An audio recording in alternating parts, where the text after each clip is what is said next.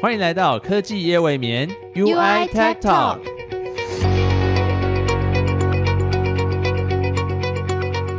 我是 Evan，我是 Sandra。那 Evan，我们第一集就是我们上一集试播集，先请了我们的管理团队的米娅来跟我们分享，就是可能作为科技公司、作为 UI 的管理团队有什么样辛酸血泪。那我们今天的主角换成是谁呢？嗯，说上次那个行政部门我其实很熟悉，然后今天这个呃来宾的 title 其实我在进来这间公司其实完全没有听过，哎。哎，我也是哎，就我进来的时候就想说，那时候可能就是在了解 UI 的组织架构的时候，就想想说，嗯，有一个职位叫做好像 PLM，然后全称叫做 Product Line Manager。然后那时候我其实有一点有听没有懂，就是想说，那 Product Line Manager 到底实际上工作是什么？对，然后后来其实刚进来之后，然后就是慢慢了解之后，发现，哎，好像每一家科技公司都会有类似这样的角色，就是它其实有点像是。呃，掌管了各方资源，然后还要负责呃一些产品产品线的调度，从前面产品周期呃发想到后面就是整个上市场之后的各项的有的没有的东西。对，就是其实整个产品完整的生命周期，就是你想到或者是想不到的事情，都是 P O N 这样子的职位。需要去管理的，是的，好像听说有一些公司会叫他们，比如说呃，program manager 啊，或是 staff PM 之类的，就是那种很高层的那种。没错，那在 UI 的话，我们今天就是要邀请我们的 PLM 博彦来为大家就是进一步解惑，到底 PLM 实际的工作内容，没错，会有哪些呢？是的，欢迎博彦。嗨，大家好，我是博彦。Hello，博彦。那其实我们刚刚谈了很多我们的，算是有点刻板印象，或是我们比较粗略的一个了解啊。那想说就是直接请博彦来为大家稍微介绍一下，可能在 UI 的 PLN 这个职位代表什么？那如果通常在科技公司里面会怎么样定义这个角色呢？Yeah，其实 PLM 应该在大部分的科技公司都有存在类似的职务啦，但是他们可能名称都不太一样。那像我们家的话，就叫 Product Line Manager 嘛，他就是负责直接翻中文，他就是产品线的管理者。那通常我在跟别人介绍我的工作的时候，我讲 P O N 也没有人知道这什么东西，可以理解。其实这很其实你蛮难跟非科技业或者是不是在你这个产业的人，你要很清楚的跟他解释，呃，到底 Product Manager 是什么。所以通常我们都会用其他的类似的比喻，譬如说哦。你就把我当成想象是一家公司的老板就好了，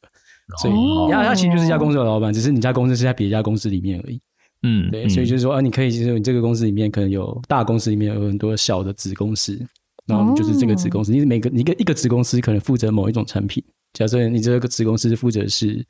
呃，我们讲一个例子好了，比如你这个子公司负责是卫浴设备，你这子公司负责是厨房设备。那你这个子公司，你你的 product manager 就是负责这一个产品线里面的大大小小的所有事情，包含了你需要卖什么产品啊，你要做成什么样的规格啊，你需要什么颜色啊，什么时候上市啊，你要定价是多少啊，你的 competitor 是谁啊？嗯，所以你可以把它想象成，在一个大公司里面，它有很多的子子公司单位，那这个子公司单位它就是一个一个的 product line，那这 product line 里面每个都会有一个 top manager，所以它就是那个我们就把它简称为叫做 POM。嗯，那这个就比较比较比较好懂。嗯，那想问博彦，那在你自己在 UI 负责什么样的产品线，可以跟大家就是介绍一下吗？呀，我现在负责的产品线，如果刚好在在在官网上看得到是 Talk，就是呃电话 VIP Phone 的部分，因为我们本本业还是做网络通讯设备的主业嘛，嗯，所以我们其实有很多不同的配件是呃搭配着去使用。让使用者在使用我们的不管是 AP switch router 或者是 door SS 啊，或者是嗯 camera 那些东西，可以有更好的使用体验，解决他们使用上的痛点。譬如说网路线啊，或者是呃机柜啊，嗯，这些东西就是存在于整个呃呃网络架构环境里面，但是它不属于任何一个我们现存的产品线。嗯，所以像那个白色的那个网路线，可以前头可以凹的那个，就是。就是你这边之前制作的，呀呀，对，就是如果现在广场上可以看到的话，我们有几款网路线，那网路线其实是蛮 UI iconic 的特别的东西。嗯，对，这个在我好像来加入一两年之后，呃，刚开始那也是我算是我第一个第一个丢到市场上的一个配件类的产品。对对我来讲啊。还是对于现在公司来讲，似乎是一个比较标志性的配件类产品，因为大家可能看到东西哦，知道这是 UI 的哦，对对对，所以现在就是呃，听众想要知道那到底长什么样子的话，你就在你的浏览器打 UI.com 就看到了哦。对，搜寻 Patch Cable 之后，就可以知道那东西长什么样子。对对，真的蛮好看的，真的蛮好看，大家务必去看一下，好吗？所以其实刚才这样听博彦讲下来，就是这其实是一个，就是可能你作为一个。这样子一个新创的 team 的领导者，你自己一个从零到一的一个新创产品，这是就是第一个这样。呀呀呀！而且这是说，呃，尤其是在你开始做的时候，像我一开始在做这些东西的时候，其实是没有资源的。嗯，就是我也是从我只有一个人开始，然后我可以做从一开始比较呃嗯不需要那么多 resource，比如说像这些呃 cable 或者 accessory 这些东西，其实不需要投入太。多的像我们有 hardware 的 resource 啊，engineer 就是 double E 的部分啊，或者 mechanical 部分，那我们可以尽尽可能 leverage 呃手上现有的 limit 有限的资源，然后结合呃我们自己呃手型的厂商，然后来 define 出我们想要的那个产品。嗯，那其实举网络线的例子好了，就是大家也都知道网络线啊，就是网络线啊，其实你也根本不会去特别去 care 它长什么样子，长什么颜色，除非你今天是本身是一个非常 picky 的人。你就是哎，我就需要它什么颜色，我就是需要它细一点，我需要装起来呃漂漂亮亮的。那我们就是一群那样子的人，对因为我们觉得网络线它其实可不可以可以做的更更他更更有特色，或是更更更 elegant。嗯，那除了 elegant 以外，我们也希望他有它有一些非常独特的呃独特的一些特点。但是特点哪里来的，并不是一开始我们就会想象到，我我们要让它可以 bendable。嗯，或者可以让它可以弯折，这件事这件事情其实是有根据的，就是哎，呃，譬如说你现在手上的，你可以看到你的网线，或者你其他所有的线材，你的线材只要你插上的插上的某个它应该被插上去的孔，呃，或是网路孔，或是音源孔、音源线的话，它那你可以知道它其实线就会被 bending，它有一定的弯折的角度，嗯，对，那那个弯折的角度其实是你不能改变它的，因为它本身头就长那么大，那你可能假设你今天这个这个东西是靠在某一个。墙壁好了，你就是说，你如果必须呃，你假设这个设备，你后面有一个呃网络孔插上去，你发现哎，为什么我这个设备不能不能靠墙啊？因为你后面有线啊，你线你线插上去那么粗，你就是顶到了嘛，就是你那个线出来就是这么长，你就是有一个弯折的 bend bending 的 radius 在那边，你就是有一定的距离在那边。那时候我们就在想说，哎，我们是不是可以让它让它不要有这么多 bending 的距离？嗯嗯嗯，对，所以那时候有一个发想是这样子。那从那个发想开始之后，因为那那是我们觉得是一个 U 叉的 pain point，嗯，对 UX 的 pain point。那我们觉得，诶，应该可以想办法解决它。但是解决它，其实有很多个。那时候我们也 survey 了，我们先 survey 一下市场上的那些竞有些竞品，有没有人在做这件事情啊？他做什么样的东西？他做的东西好不好用？那其实市面上都一定有这样的东西，因为它就不是一个 brand new idea。其实我们在做的事情，不是完全是一个。市场上从来没有出现过的，譬如说，你今天做一个新的 iPhone 出来，不可能。我今天不是，我们今天不是从从牛皮纸再拿一个拿 一个 iPhone 出来，这件事，我们拿出来东西是是市面上已经存在了十几、二十年、三十年，对，老早以前就有东西。那一定有人做这件事情，那他们做的怎么样？我们那时候看，哎，哦，有些人真的就是做做一个九十度的折角的东西出来，嗯，但是那个就是变成它。呃，它很特殊，你可能就是要买那个特殊的东西，那个那种线，或者它还要另外装一个转接头，然后让你去可以达到这个目的。那我们为什么把它做在同一条线上面呢？那时候我们就有一些其他的想法。嗯，OK，所以我们才呃录才去看报了一些不同的 idea。当然，这个过程也不是一触可及啊，就其实我们也是很多呃 prototyping 啊，就是做做很多试作品啊，还有一些 idea，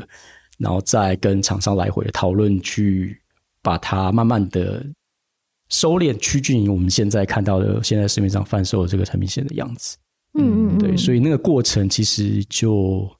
呃，对我来讲，我觉得非常的有趣。了解了解，这个过程就是蛮蛮辛苦的。然后，因为博彦也是看到了一个我们可能想解决的市场上的痛点或是问题，然后我们决定要去做一个比较创新的 idea 出来。那在这样的过程当中，蛮好奇说，因为就听你刚才提到，其实我们会需要跟蛮多的部门。或是厂商合作的，那可以跟大家稍微提一下，在这样的过程当中，你会需要大概跟怎样的 stakeholder 合作？那在这样的过程当中，你自己觉得要如何让大家往同一个方向，就是像你说的，可能大家如果有一个翅膀的话，大家一定要往同一个方向飞嘛。那你自己怎么做到这件事情？其实 depends on 你今天 handle 的 project 的复杂程度啦，你会 involve 的呃不同的 function 的人的数量跟不同的 function team 的部门是不太一样的。就如果今天只是 accessory 的话，你可能只需要 engage 呃顶多 mechanical ID，然后 vendor，然后呃。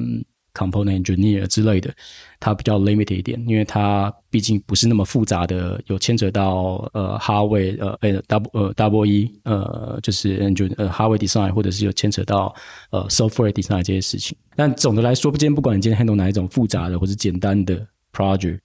呃，因为你都是必须穿梭在各个不同部门，然后你要 lead 这些 project team 的 member，大家往同一个目标前进嘛。那我觉得每个人都有每个人不同的做法，其实没有什么。没有什么 guidebook 是是 one for all 的。在家公司，我觉得如何让每个部门都可以去了解到，或者大家怎么样去盖大家去朝向同一个方向，我觉得比较重要。其实我们老板也有提到这件事情，Robert 有提过这件事情，就是叫 transparency。对，那 transparency 其实大家，嗯，就是你中文知道的哦，你要够透明。那够透明的意思是说，你要让大家都知道现在发生什么事情，嗯，现在的状况在哪里。现在需要谁呃出来解决这个事情？我们什么时候要解决事情？怎么解决事情？那这些事情都是在大家呃讨论过，然后大家也 align 过。呃，我自己是觉得这也不算是一个技巧或方法了，就是每个人我刚讲技巧方式，每个人都有自己特殊的技能。有些人就是很会讲话。呃，有些人就是很容易煽动别人啊，煽动别人去帮他啦，这件事情。对，可是可是那一件事，你在做的所有的这些都是你的 technique，就是你有你的手法，你有你的手段。可是这些手段的背后，其实你都是无非都是让大家在呃一个资讯透明的情况下去知道现在状况是什么，什么是最重要的。呃，回过头来就是，如果你不够透明，嗯嗯，那真的会很难，因为每个人其实都有每个自己的 mindset。他可能会手上，他可能不止你一个 project，他好多 project 同时在 run。如果你今天没有让他清楚的知道你今天需要的时间点在什么时候，他们其实会自己自动把你往后调整那个顺序。所以，所以，所以不是说，如果你不够透明做这件事情的时候，没有人会 follow 你想要想要去的那个方向。嗯，对。那我觉得这是身为一个 P O N 或者身为一个 leader，呃，我在这家公司我所学到最重要的事情。嗯，了解。感觉就是我自己听下来会觉得蛮有感的，就是因为有时候，比如说你跟你的同事，或者是就是一间公司里面一定会有很多的角色嘛，那大家其实都会是有能力去做到某一件事情，但是比较害怕的可能会是我常常会陷在一个哦，可能我不知道我接下来要做什么，或是就是如果我陷入那种迷惘的状态的话，其实我反而是没有办法发挥我可能工作上最大的潜能。那这样听下来，可能 P O N 蛮重要的一个任务，就是要让大家可能在稍微有一点偏离方向，或是他有一点迷失感出现的时候，要把它导到一个正轨的那种感觉，就是带大家一直嗯，可能往一个共同的目标前进。我觉得听下来的话 N 有一个蛮重要的角色的话，会是这个。呀呀，没错，就是，但是一旦你发觉，哎，大家好像呃不在同一条线上的时候，就是有时候 software 他们有自己的想法，或者哎，software 明明我们已经。呃，原本的目标在这边，可是好像他有一点其他的想法，觉得哪些是哪些方向他现在要做，哪些方向现在不用，或者哎，mechanical 那边觉得这个设计我应该要把它加上去，才会让我的呃呃，可能我机构的地方更更更坚固啊，才不会有其他呃意想不到的 fail 发生的话，但这些东西可能彼此是抵触的，就是 software 有 software 的想法，double 有 double 的想法，mechanical 有 mechanical 的想法，但是他们都是因为他本身的专业性，他希望有更多的。呃，设计上的考量，但是这些东西有可能是跟你原本大家想要去目标是相冲突的。那这时候你就必须要引发进来，去让告大家说：，现在最重要的是什么？那我们来把它放在一起来看，你这个东西到底就到底重不重要？这个 feature 到底现在要不要？这在现在做到底有没有价值？我们要先先 deliver 什么样最基本的功功能出去？嗯嗯。所以这些事情都是呃一直在动态的做 trade off，它不是你从一开始定的哦，中间隔了五个月就结束。没有，因为中间就是做一直在动态的调整。对，了解。其实大家都是为了产品好，但是呃，可能有一些东西你不一定呃可以为了做这些东西而放这么多资源，所以你的角色可能就是要呃调配这些所有东西，然后顺利就是去 deliver 一个目标最终的产品出来这样子。Yeah，对，然后哎，那刚听起来好像就是刚谈的比较多是呃各部门的资源啊，可能平行或是向下的管理之类的。那作为就是听起来比较像是新创团队领导者，你上面还应该还有一个老板，那你通常会怎么去说服就是老板说，哎，你这个决定可能是好的，或是说这个决定是对公司整体的发展是有利的？跟老板之间其实我觉得蛮 straightforward，就是你要说服他，因为不可能百分之百你的你的意见跟他意见是完全相符合的。应该说，我我我就我就我的就我过往经验，他 always 都 challenge 我们去、嗯 challenge 我们在呃每每一个决定或是每一个讨论上面提出的意见是不是够 comprehensive？哎，他没有直接这样讲，但是他的 challenge 点就会让你去 rethinking 你今天是不是已经想好了所有的哦，所有的可能性，或是所有的全盘的考量的点。那其实要说服他的原因很简，呃，的方法很简单，就是你只要有够足够的 realistic data。我们讨论任何事情，如果是呃有有 debate，那 data 就是我们我们唯一可以 follow 的那一个那一个 guidance。嗯，如果你可以提得出足够的数据证明你今天的论点，或者你要提出你要说服他的这个方向是有依据的，他会听，而且他会他会评价之后，他会觉得你是对的，他就会我们就会往往那个方向走。但如果今天你没办法提出这些东西来说服他嗯，，then what CEO says，嗯，了解了解。嗯所以说起来，他的意思可能也就是说，如果你拿得出够足够证据的话，那代表这件事或许就是对的。但是如果你就是努力过后，可是还是没有什么就是足够底气的话，那你有可能就不是在正确的道路对，其实你如果拿出拿不出足够的数据，或是或是 data，或是其他 whatever 呃 marketing survey 啊，或是真的真的真的真的东西出来的话，那最终的决定权一定在他身上。嗯，对，所以我觉得说服他这件事情并没有想象中的困难。好，那问了这么多，接下来有一个小段落是我个人最喜欢的段落，叫做灵魂拷问时间。就突然出现一个 非常有综艺感的音效，是怎么回事？就是所以灵魂拷问是代表，嗯，我老婆会听到吗？哦，大家都他如果会知道爱听就会听到这，才是真正的灵魂拷问。对，这真的灵魂拷问。好可怕然后我要先。预设好，我先让他预想好，他可能会听到。对，好，没有，其实我们这个东西算是灵魂拷问，但还是拷问就是你跟在工作上的灵魂，好吗？对。对，不会就拷问到他，也就是私下里。对对，好，对。因为其实啊，就是我们之前刚进来的时候，我相信大家都会去网络上查，就是哎，UI Ubiquity 这间公司是是什么样的一间公司，然后应该常常都会查到 PDD 上面的文章，TechJobs 上面的文章，然后上面呢，其实有一些就是那种很久以前的文章啊，然后大家应该会看到，就是有一些文章在讲说，哇，老板的管理风格很严厉，然后很有 micromanagement，然后他好像也很不信任员工啊，然后不好沟通，怎样怎样的，你会觉得这是真的吗？如果以过去我经历过的那个年代，就是因为我加入的时候是二零一七年中间之后嘛，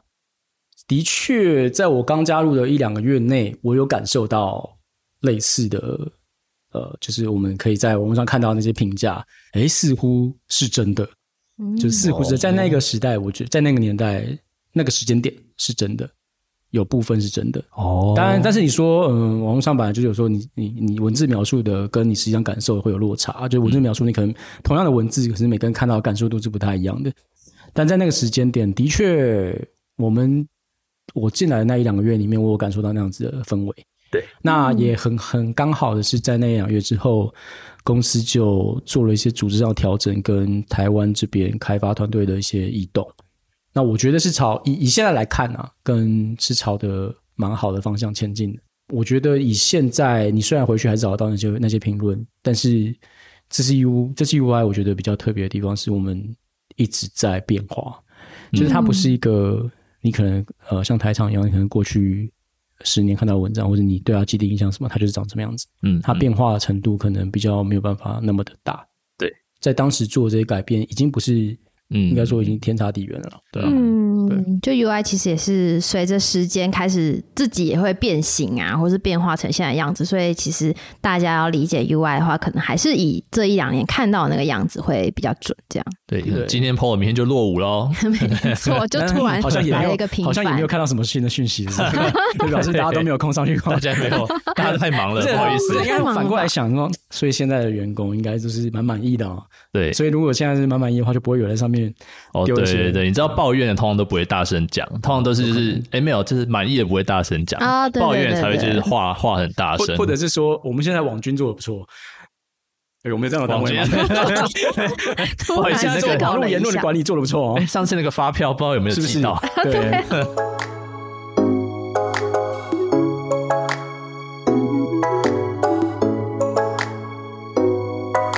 ，OK，好，那我们刚刚这样聊下来，其实我们应该已经大致了解，就是 UIPOM 的工作大家都在干嘛。那其实也知道，就是博彦其实之前也在科技也当过呃其他角色，比如说 R D R P M 啊。那这些就是角色的变换，然后还有各公司之间的不同，然后这些经历，你是怎么在这个过程中，就是更加了解自己适合做什么样的角色？我自己的话，因为本科是理工嘛，所以机械是机械相关的，所以原本大家一开始工作的时候，就会先找理工类的呃做做案底。嗯，那在当初那个年代啊、也没有很远啊。那 那个年代，十年前吗？还是二十九一？九九零？对啊，他有种就不讨论这个点了 刚好是金融风暴保养这么好，保养的真好。那那时候，对啊，那呃，就是一开始找一工作就是理工相关的东西，然后呃，我一直也觉得我本身的个人的兴趣或者是我的人格特质，应该也蛮适合这一块的，就是在做研究或者在做一些新的新的东西，那些东西就是一些设计上的东西，或者是一些呃。不管是机构什么的，然后我本业是本业是机构跟呃空流力跟空空气力学这方面相关的东西。嗯，对，所以一开始其实我在大学的时候，我是梦想是不太一样，是做做空力设计师。我不知道你们知道空力设计师什么你说？类似飞机或是车体的那个，你有没有看那 F1 种之类的？知道 F Formula One 就是 F 有 one 赛车，有知道嗯所以知道这个。他们他们很注重就是就是 aerodynamic，就是做做流体力学的设计，如何让你的空车子在最低阻力下得到最大的下压力，然后可以有最高的速度。所以他们的车体的车的设计上跟进气啊，或者是流体力学怎么通过这辆车，它让它流体可以更平稳的流过去，不会有太多的 drag。所以这件事情其实那时候是非常对我来讲非常有魅力的一件事情。嗯嗯嗯所以我在就学的时候，跟我念研究所的时候，就是后来就是念相关的科系这样子。但不过，哎，出来工作的时候又是另外一方，另外一方面的。我自己觉得我 我没有那么，我没有那么呃坚决的朝着自己的梦想的职业去前进。这是我觉得我自己比较、可能是我人格上的特质上的关系吧。就是虽然那是我呃 dream work，就是我觉得这个很棒。嗯这个工作真的很棒。可是我实际上我出来找的工作跟这个是八竿子打不着的。哇，为什么会这样子啊？不知道，那个可能现实生活考量，就还是会考量到实际对，你在面这样。台湾好像找不到，一开始找不到这样的工，这样子的这样子的一个工作。然后，因为那时候可能跟那个时代，在你出来找工作那个时间点最最流行的，或者那时候最 popular 的产业是什么，大家会比较容易去挤向那样子的嗯那样子相关的产业。那所以在我开工作的时候，是光电业比较是比较前段版的产业，光电产业。嗯所以那时候我就去了做做光电产业，做 LCD 的的前三呃世界前三的公司嘛，前四对世界前三前四的公司。那不过那时候做的这件事情跟我本科也没有相关，嗯嗯嗯，我反而是进去之后才重新学习了一些不同的职场上的技巧跟需要的呃技能。哦，就是反而是 R&D 的那一年一头一两年，呃，我都是在重新把自己训练成，呃，我现在在这个产业里面需要的那些技能，对我来讲都是非常的有趣，不论乎它跟我本来念的东西是不是有相关的，但我知道我自己 capable，我自己我知道有足够的，我自己有这样的能力，我可以重新去 catch up 这些新的不同的产业或者不同的技能。我大概 R&D 也在做一年半到两年，就觉得自己在这个过程里面，我会有很多机会跟不同的部门合作。我觉得我这个我自己有这样子独特的能力去影响别人跟着我，或者是影响别人帮助我。嗯嗯，去完成我要开发某个东西的能力。哦，然后我我可能在学校期间之内，我并没有太大的感觉，但是在真正职场职场职场上头一两年之后，我发觉我其实相对于我自己在新技术方面的研究，或者是做一个 R&D 这方面的能力来说，那一个领域对我来讲，我更如鱼得水。等于说 leader 的角 leader 色，嗯，你不知道 leader，他是他是他就是他就是你如果今天在一个团体里面，呃，不管是发言、肢体动作，嗯你经过一段时间，你就可以观察到这个人，哦。你，就会觉得他这个人讲的话可以是可以领导大家，哦。领导大家做某一件疯狂的事情，或做某一些奇怪的事情。也 好。，alpha 的概念，懂。对对对，就是 就是哎。但但我发觉，我发觉我在某个某些我在融入不同的团体之间的情况之下，我都可以，我都可以比较像出头鸟一样的感觉，嗯。当做那个当做那一个喊声的当做那个话匣人画虾的，对，当做那个画虾，即便即便目的不单纯，或者即便 或者是即便没有 没有什么特别的事情，嗯哎但是嗯。我就很容易很容易成为那样子的角色，所以我觉得，嗯，这这个反而是我我觉得在未来我过五年十年内，我觉得我可以继续朝这方向前进。嗯。对，所以那时候我在第一份工作的时候，我就从 R D 转转到 business，也类似 PM 的角色啦，哦，然后做 technical PM，还有一些 technical strategy 的 planner，嗯。类似像这样子的角色，去想办法游走在各者不同的 team 里面。嗯但其实我第一份工作，这时候做这样转换的时候，其实蛮痛苦的。哦，对，一开始我觉得我这样子我可以，我觉得我很喜欢，可是是原本呃原本我在阿弟的角色的时候，我觉得那个附属的能力对我来讲非常的如鱼得水。嗯，对，因为我我跟其他阿弟比起来，我就是不一样。就是其他哦 R D 可能你必须要你要非常的强去做到某一些事情，可是我可以不需要那么像他们那么厉害，我也可以嗯做出很多我们想要的东西啊。但是我靠的是别人帮忙。哦，对，可是当我一一旦离开 R D 这个角色的时候，我今天我发觉，哎，呃，跟我想象的好像有点不太一样。应该说，我从 R D 的 background，还有从过去在学生时代所受过的教育，都是理工式的逻辑思考的教育。就我还是用一些原本啊 R D 的思考方式去处理我那时候在 business 单位做，当我做 technical PM 或者是其他的呃职务的时候，呃，那那那边的事情，我那个那个那个转换，我痛苦了一段时间，那就呈现了痛苦一段时间。嗯对，嗯那痛苦一段时间之后，嗯，那时候我不够成熟，所以那时候我离开了那家公司。应该说，我从 R D R D 离 R D 离开，然后到了、嗯到了 business 单位做 technical planner，做了一年之后，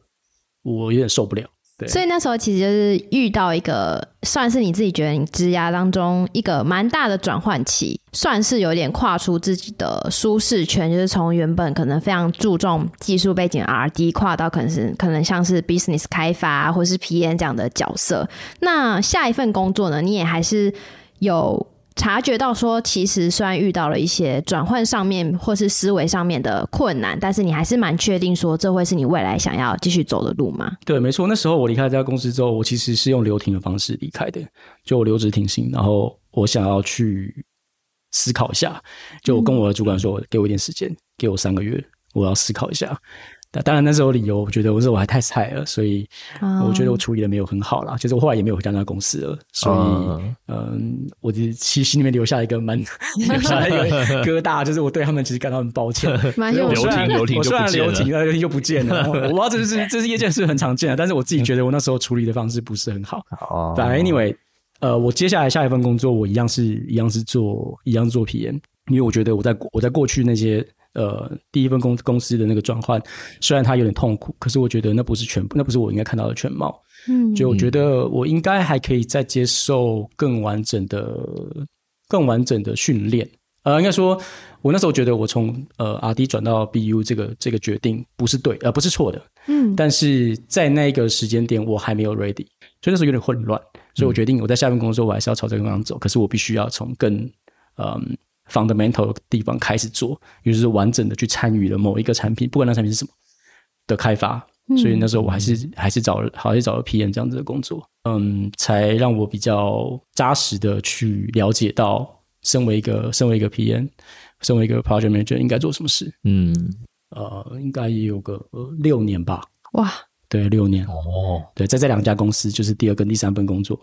中间就是经过六年的时间。嗯，等于说你花了六年的时间，是就是很扎实的吧？可能 R D 跟 P N 所需要的技能或是经验，通通都对，就是很好的去，应该说我把它 merge 成内化成我的人格特质跟我的能力。嗯，对，就是了解。我不是站在某一个角色，就是我有 R D 的背景，我有 R D 的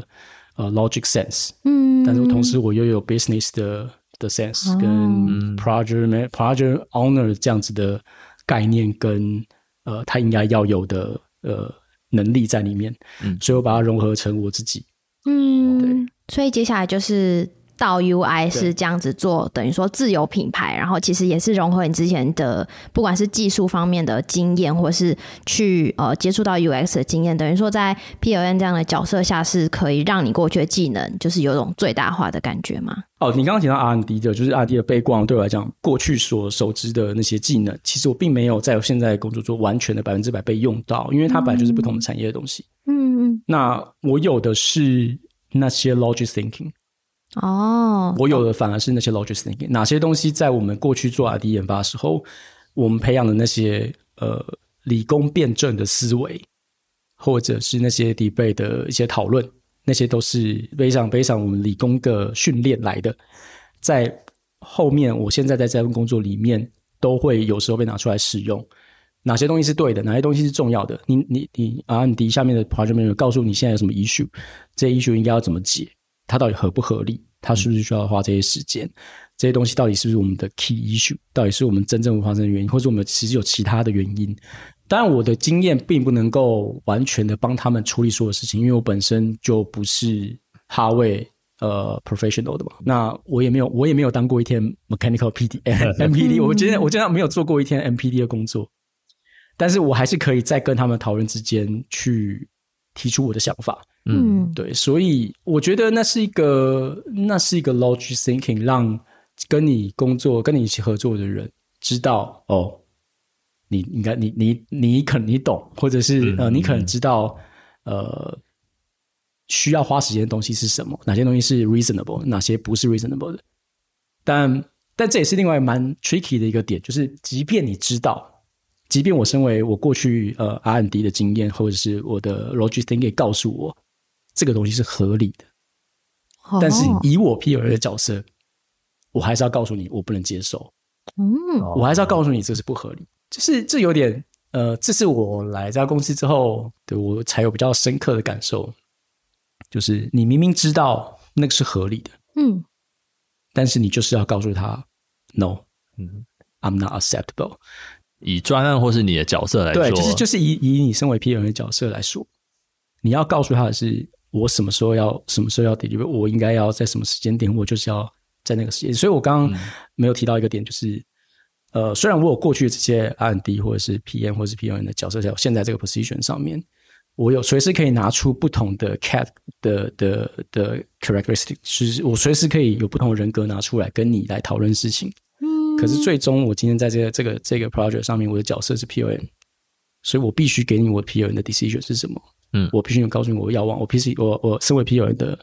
的 request 是什么。嗯 even 我嗯我知道我理解你讲的东西是 reasonable 的，对，但但是我必须 push 你去，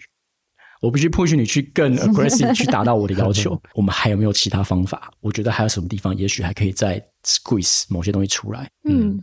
但是那些东西跟我原本的呃，我我某跟我某一个人格可能是相抵触的。相抵触，跟我某一个角色，我体内的某一个角色，嗯，我体面可能四个角色，可是我其中一个角色我是认同他，他讲我我的前面有给我答案，嗯，可是我身为现在我要处的这个角色，我必须告诉他，no，我觉得可以更好，我觉得可以可以可以可以可以做得更更快嗯之类的。你说 P O M 角色还是要把其他三个人格锁起来，不能让他对们就是就是肆意出来没有，但是我觉得那是看场合跟看场时间，就是嗯嗯，你还是一个 goal driven 的一个角色。对，如果连你都没有 goal driven 的话，你的 team member 怎么 goal driven？等于是你要以身作则做你如果。你如果不踩死你自己，你自己告呃原本设定给团队的一个目标，嗯，如果你都不踩死他了，谁来捍卫你这个目标？感觉刚刚就是听博文在叙述这个决策的过程当中，不知道大家有没有看过那个脑筋急转弯，就是很有画面感。就博彦的那个内心可能就是有四个人，然后他们可能就是常会遇到一些冲突，然后他们自己在那边打架、很多人在吵架，讨厌，对到底是 anger 要发出来呢？没错，然后最后就是拍板定案，说好，我们就这样做，就是让一个 就是意见主导这样子。对，嗯，就是刚听下来，其实作为 P L N 这个角色，我们没有一个。绝对的概览或是准则，就是我们其实蛮需要根据我们当下遇到的情境去做那一个当下可以做到最好的判断嘛。那比如说一个可能大学刚毕业的人，然后他就是打定主意，他想要以后成为一个 PLN 的话，那你会怎么建议他？比如说有哪些基本的技能，或是要往哪个方向走会？比较让他可以接近到这样子的目标呢？可能先跟他讲说，先不要好了，就是先直接说，先不要走这个荆棘的道路，不要想不开这样子。如果你有技术能力的话，麻烦成为一个专业的技术人员。没有啊，每个人每个人的呃 personality 本来就不太一样嘛。就是当你真的真真的发觉你今天适合适合这样子的路子的时候，那就我过去的经验，我当然一定会跟大家讲说，你必须要有很扎实的产品经历。当你没有完整的经历过一个产品的开发的时候，其实你没有办法在真正对的时间点做到对的决定。那我觉得这个是有点，呃，有点需要时间的累积。跟你跟你有累积过足够的经验之后，然后你才有办法去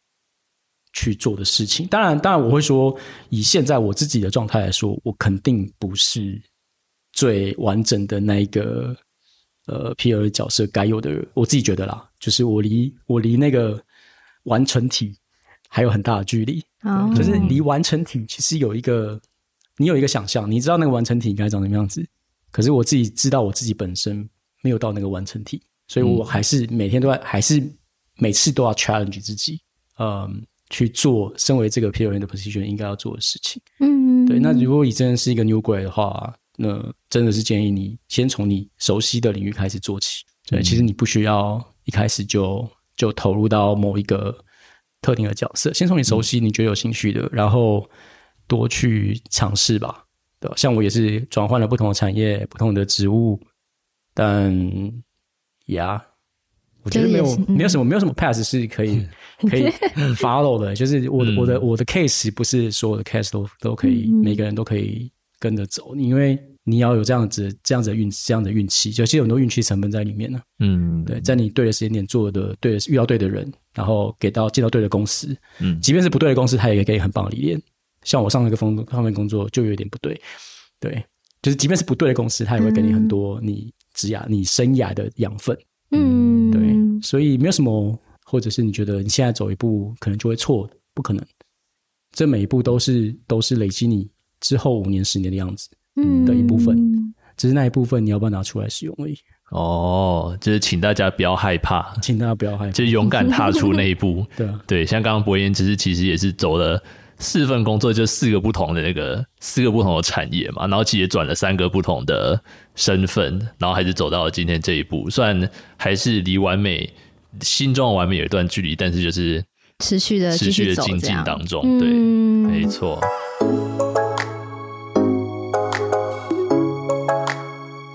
就是其实我们今天跟博彦聊了蛮多，你包括你自己在职涯上的探索啊，或是你在这个职位上遇到冲突的时候，你自己怎么样子，就是往一个新的目标去，就会感觉到说，其实博彦是一个蛮愿意去探索自己的人。如何了解自己跟爱自己，是我是我这这几年来我一直。呃，想要追寻的目标，嗯，对，就是当你不够爱自己的时候，你是没有办法去爱身边的人的，嗯。那你要爱自己的时候，你要去了解自己的，真的去面对自己的缺点，那件事是非常困难的一件事情。哦，对，很深刻，对啊，就感觉你要先足够了解自己，你才有本事去爱自己，然后你爱够了自己呢，你才有那个能力去爱别人。对对，真的是这样。就是说，尤其是尤其是当你每个人都知道自己有什么缺点。你都会想要每年可能新新的一年开始，你就想哦，我今年要做什么？我今年要改善什么？愿望清单都列出来大家应该通常都不会实现。但通常不是因为不会实现的原因，就是因为你不够深刻的去理解它，跟你不够深刻的去面对它，然后而且你不够深刻的去提醒自己，你已经处在那样子的、那样子的你讨厌的那个自己，或者你讨厌的那个行为里面。嗯所以我的体悟是，当你够理解自己的时候，你就会有很高的察觉能力，是你今天现在处在什么样的你自己某一个某一个情绪里面，或者你自己不喜欢的那个样子里面。但这些东西可能会影响到你工作，影响到你的对家人、对你的亲密关系、对你的朋友。但是你要培养的足够能力是察觉。嗯当你能够更了解自己的时候，你就更能够察觉是你现在在什么状态。然后你就可以真的去改善到你今天不想要这个行为，不然其实个性是很难难去改变的。嗯嗯可是察觉能力是你可以培养的。一旦你察觉了，今天你在做的这些行为是你不想要的时候，你可以喊停，你自己可以喊停，你不要它，对。但是你要告诉你自己，你现在知道这件事情，然后你不要它。嗯嗯听着好像有点玄学我。觉得听起来很像那个灵灵修，就你要超脱自我，有一点，然后我觉得在其他公司 需要有这样子的能力，不然你常常你常常可能就会被常常就会被你知道吗？被一些负负面的能量吃垮。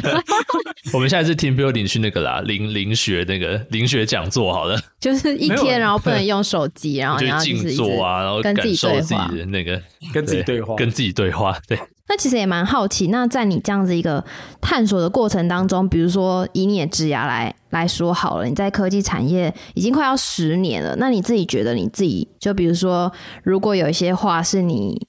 可以对十年前的自己说的话，你有没有一些什么 对，话想对他说如果我？要对十年前自己说吗？对，不要待在台湾，突然太真实了，突然太真实了。呃，对，如果我现在，我其实我蛮喜我蛮喜欢这个，蛮喜欢这个议题的。就是如果我今天有机会对十年前自己说什么说一句话，每个人都有这样的机会，每个人都可以这样的想象。我我突然之间有点语塞，看到他看到，如果我看到我十年前的自己的话，我现在会有点想要流泪。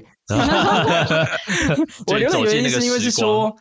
你你你你在你看到当下过去十年那个自己，你其实没有办法想象你现在十年后是。虽然虽然那时候你十年前自己是有一些想象的，你知道你自己五年后，也许你自己五年后、十年后应该要是什么样子，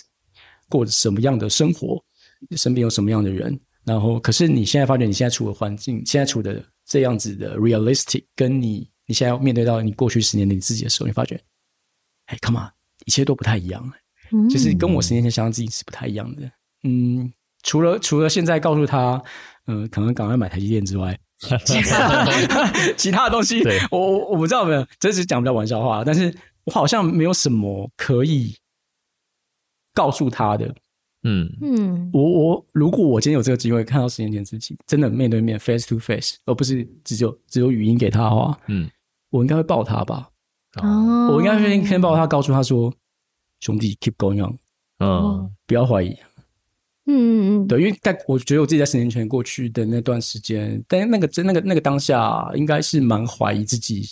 当初做的第一份工作、第二份工作的转换，然后因为有过第一份工作的经历，然后并不是非常 happy ending，然后找到第二份工作从头开始，那时候可能有点犹豫吧。嗯嗯。嗯对。我不会跟他说什么，我只会给他一个拥抱而已，兄弟，继续。相信自己的直觉，相就是相信，就是甚至是对啊，就是我只会只会鼓励他而已，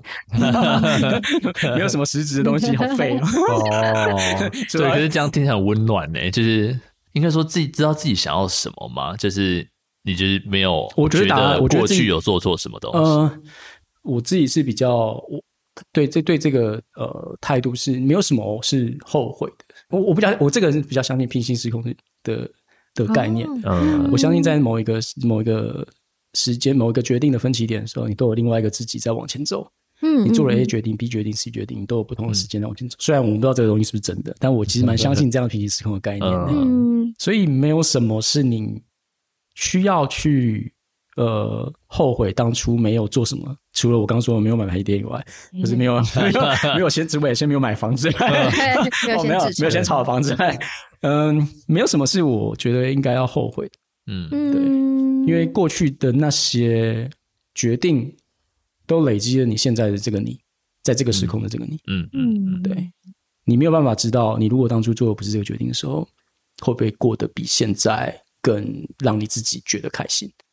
好，感觉就是最后听博彦聊聊到这边，本来想说就是如果大家有什么问题可以问博彦的话，就是比如说一些技能方面，但感觉来信的可能会是一些你知道心灵智商 心灵智智商啊，就会下一步，我现在好痛苦，下一步怎么做？天哪、好了，我们今天非常感谢博彦，就是作为 UI 的 PLN，其实非常详细的帮我们解释跟说明了这个职位可能工作内容啊，平常会接触到的不同的人，然后你自己是怎么样子去做资源的协调跟做好这份工作。没有错，而且也相信后面的那些分享啊，就是对于你可能现在有一些惶恐，或是你其实不知道自己现在在哪里，或是呃，你对未来有一点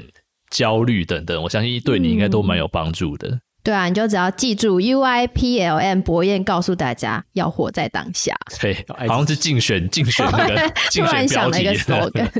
对啊，对对，好，OK，那今天 Podcast 差不多就到这里喽。如果你想要更加了解 UI 的话，你可以到 Facebook 和 YouTube 去搜寻 UI，呃，呃，不是。好，来，